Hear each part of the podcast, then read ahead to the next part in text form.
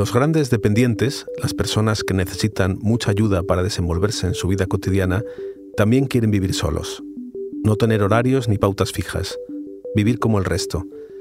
Hasta el momento, el modelo en el que viven es asistencial. O los cuidan sus familias o ingresan en una residencia.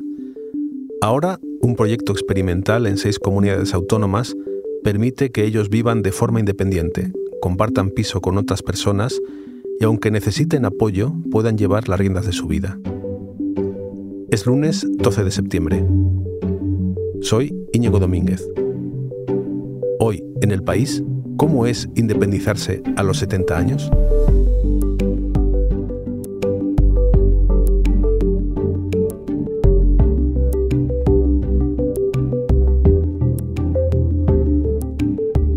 Esta historia la cuenta mi compañera Marta Curiel.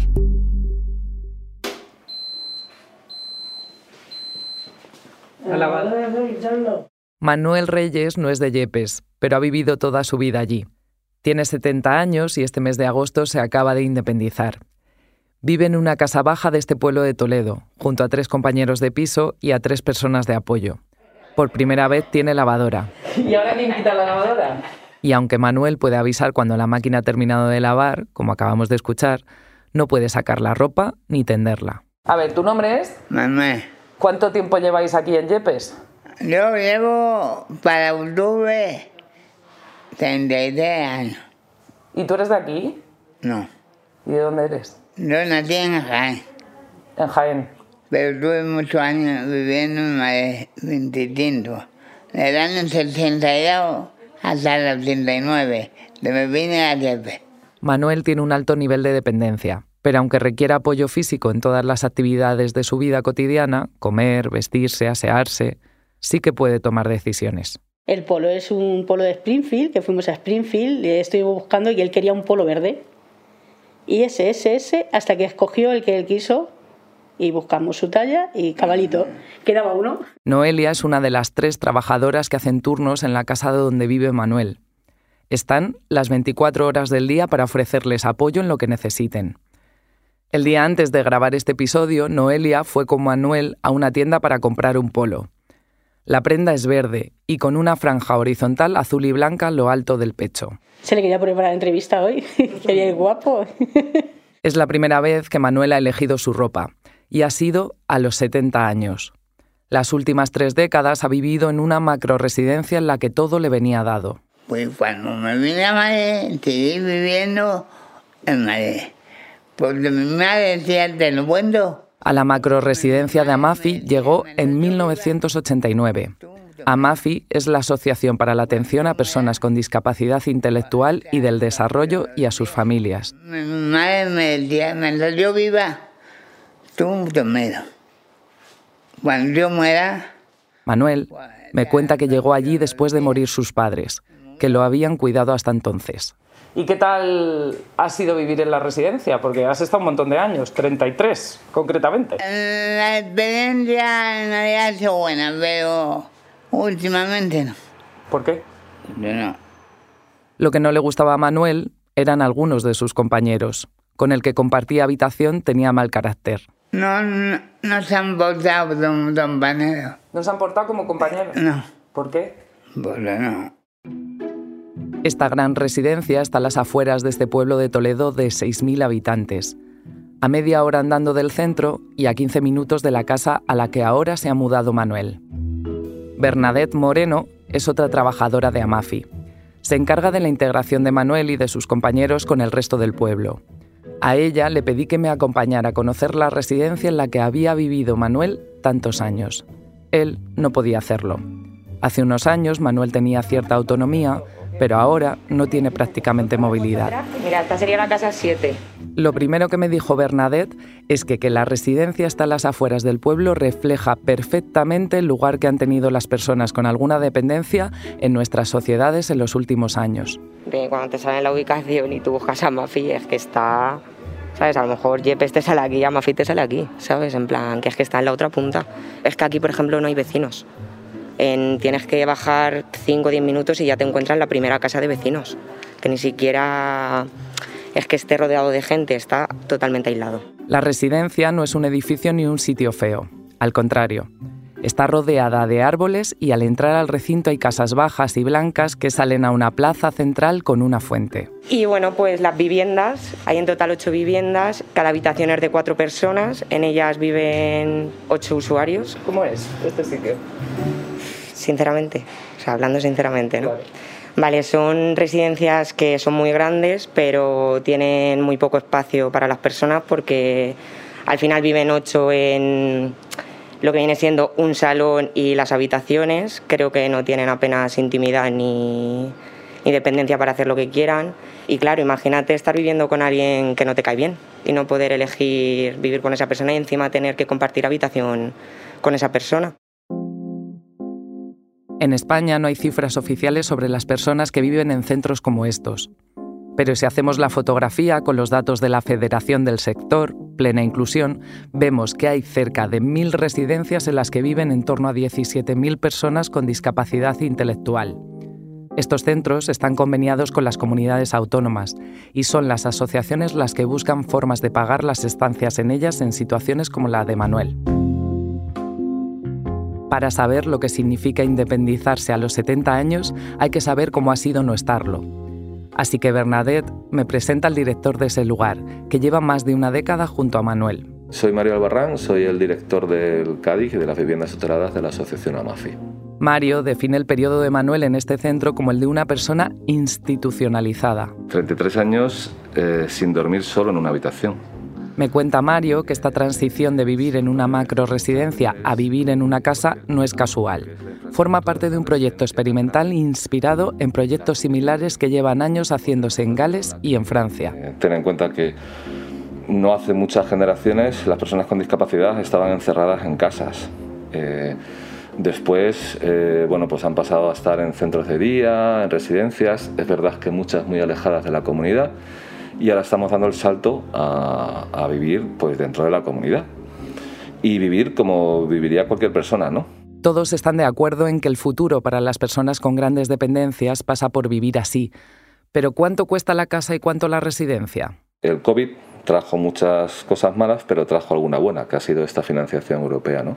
Y con esto sabemos que durante 24 meses vamos a demostrar que el modelo es, es diferente, pero económicamente sale más rentable. Mario dice que hasta que no se acabe el proyecto no sabrán cuánto cuesta exactamente que Manuel esté en esta casa pero insiste en que más allá del coste, que él viva como lo hace el resto de la gente es un derecho. ¿No puede costar lo mismo? Eh, puede costar lo mismo porque, para que te hagas una idea, aquí, por ejemplo, una macro residencia, tú necesitas eh, mucho personal eh, de cocina, limpieza, lavandería, mantenimiento, cuidadores que tienen que ir de una vivienda a otra, mm, luz, gas, electricidad, o sea eh, aquí todas las facturas son a lo bestia. Este modelo que hace, las nueve personas que están en la vivienda hacen todas las tareas del hogar. Siempre, además, eh, mm, haciendo que los chicos participen en, esas actividades. Entonces, cuando echas las cuentas, eh, te sale igual. Lo que pasa es que tú tienes un mayor ratio de personas de atención directa La mudanza fue a principios de agosto y no fue fácil. Fíjate, 1 y 2 de agosto, con la mitad del personal de vacaciones, pues nos tocó hacer a todos de todo y bueno, hicimos todo lo posible y el día 3 ya hicieron la mudanza. Manuel y sus compañeros de casa llevan poco tiempo viviendo allí. Pero según Mario ya han pasado cosas que reflejan que han tomado el camino correcto. Lo que me resulta curioso es que se han independizado demasiado pronto porque ayer se fueron de excursión a Aranjuez y me pregunté esta mañana porque les dije, oye, pues aprovechad, se va aquí un grupo del centro de día, iros juntos, ¿no? Digo, por, estar un poco todos y aprovechad el viaje y demás. Pues cuando llegaron a Aranjuez eh, no se querían mezclar con sus antiguos compañeros y llevan tan solo dos semanas viviendo, viviendo solos en una, vivienda independiente de, donde han estado 33 años. O sea, es algo que te, te da que pensar, ¿no? Cuando Bernadette me estaba enseñando la residencia, los que vivían allí estaban en el patio. Tenían tiempo libre hasta la hora de la comida. Con los trabajadores y trabajadoras de vacaciones tienen menos actividades. Me preguntaba cuántos de ellos preferirían estar en un piso como el de Manuel y por qué no habían sido ellos los elegidos. Manuel es una de las personas con, más necesidades de apoyo que, que, tenemos aquí en la residencia. Y como te decía, además, 33 años aquí, ¿no? Creo que ya se, se había ganado el derecho a irse, ¿no? Pero había algo que no cuadraba. Mario me había contado que ya tenían hasta 16 casas como estas abiertas en varias comunidades. Y si Manuel era una de las personas que más lo necesitaba, ¿por qué no le habían ofrecido mudarse antes a él? Fue cuando descubrí que Manuel tenía un argumento de peso. En ocasiones en las que ha habido mm, plazas vacantes en las otras viviendas tuteladas que tenemos, se lo hemos ofrecido. Pero él siempre dijo que él sin ella no se iba. Pero, ¿a quién se refería Mario? ¿Cuál es tu nombre? Josefa. Josefa. ¿Y cuántos años tienes tú? 96. En buen leche. Resultó que Manuel y Josefa se habían conocido en la residencia y ahora estaban juntos. ¿Y te acuerdas del día que le conociste? ¿Por qué te gustó? ¿Te gustó desde el principio? Sí. ¿Por qué? Porque allí estaba llorando. Aquí sí, aún estaba llorando. Sí, yo vine en el 89. Ella vino en el 91, en el mes de junio. Sí. Es verdad, sí. Oye, me han dicho que a, a ti te habían ofrecido en otros momentos venirte a un piso. ¿Por qué no has querido venirte antes? Pobre, por ella. Porque no venía ella. La había una vez. eh, se murió uno. Y me, me llamaron arriba. Mayo. Eh, Le he conocido, es muy majo. Mayo. Sí. Ah. Esto de. ¿No te cae bien o qué? No, no, dime también. Bueno, a dónde iba, me llamaron arriba. Manuel me explicaba que efectivamente Mario le llamó varias veces, pero que la última, la definitiva, fue hace pocas semanas. Había dos plazas juntas para él y para Josefa, así que fue cuando finalmente se mudó. ¿Cuánto lleváis aquí? ¿Cuánto tiempo? No, el día 3 de agosto. ¿Y cómo está siendo el verano? ¿Cómo ha sido el cambio? Pues para mí, bueno, otra forma de vida. Oye, ¿y ¿cómo es la casa? ¿Me podéis contar cómo es la casa? Bien, para los cuatro está bien, ¿no? También quería saber cómo se enteró Josefa. Me enteré hace poco, sí. ¿Cómo reaccionaste? Nerviosa, ¿Por qué? porque sí. Josefa llevaba en la residencia desde 1991. Antes vivía, En San Fernando. trabajaba en un kiosco de helados y antes Sí, yo podera. Ah, sí. Ya no, pero antes sí, sí, yo podera. O sea, porrera, kiosco de helado, costurera... Todo. Josefa me cuenta que ella vivía con su padre hasta que él, en 1991, se puso malo. Tuvo un accidente. A ver, se puso mi padre malo, tuvo un accidente. El conductor había bebido alcohol. Sí, ya sabes cómo ser buenos hombres. Así es como Manuel y Josefa llegaron a esta casa, pero allí vivían dos personas más, César y Mari. Esta última es la que me enseñó la vivienda. ¿Tú eres de Yepes?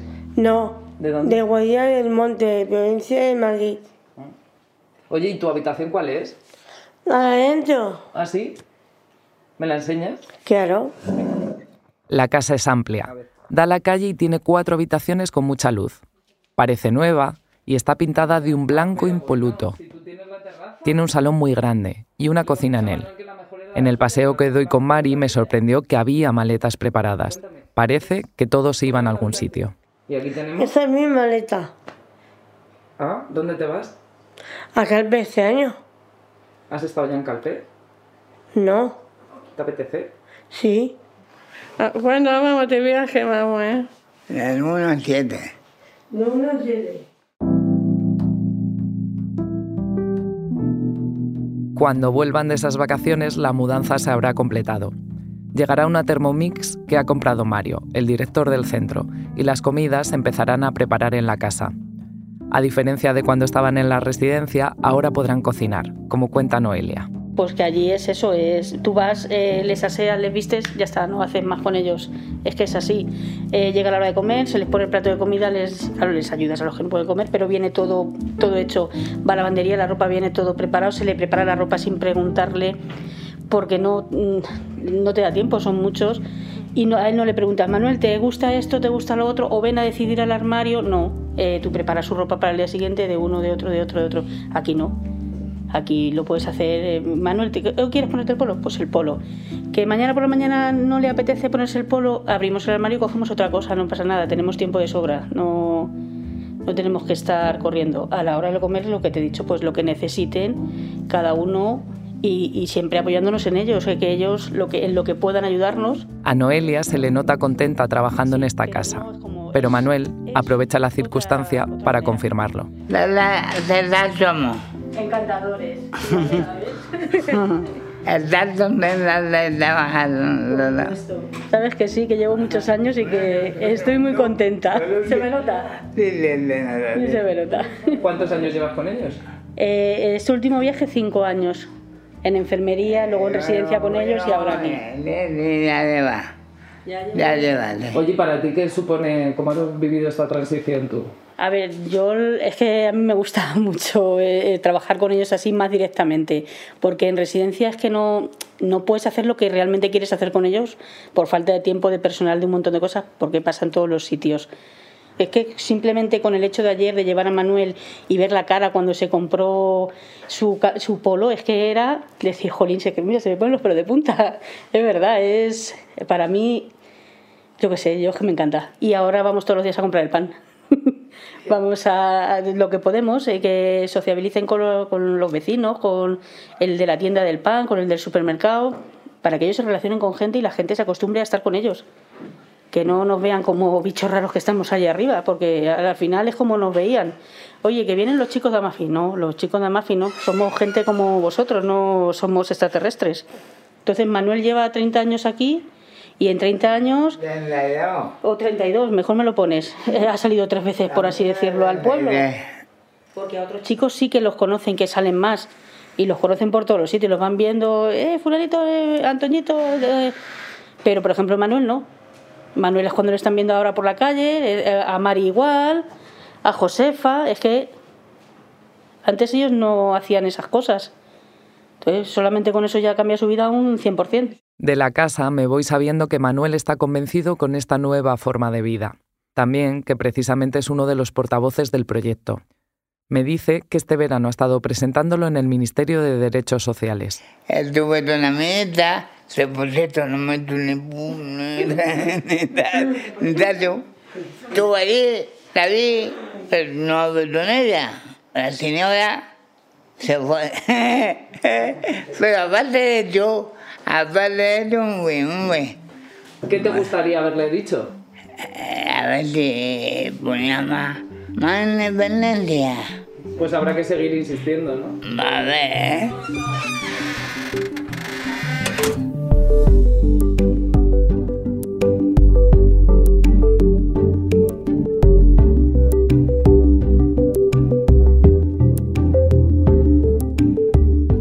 Episodio lo ha grabado y realizado Marta Curiel. El diseño de sonido es de Nicolás Sabertidis. La edición es de Ana Rivera y la dirección de Silvia Cruz La Peña. Yo soy Íñigo Domínguez y esto es Hoy en el País. De lunes a viernes volvemos con más historias. Gracias por escuchar.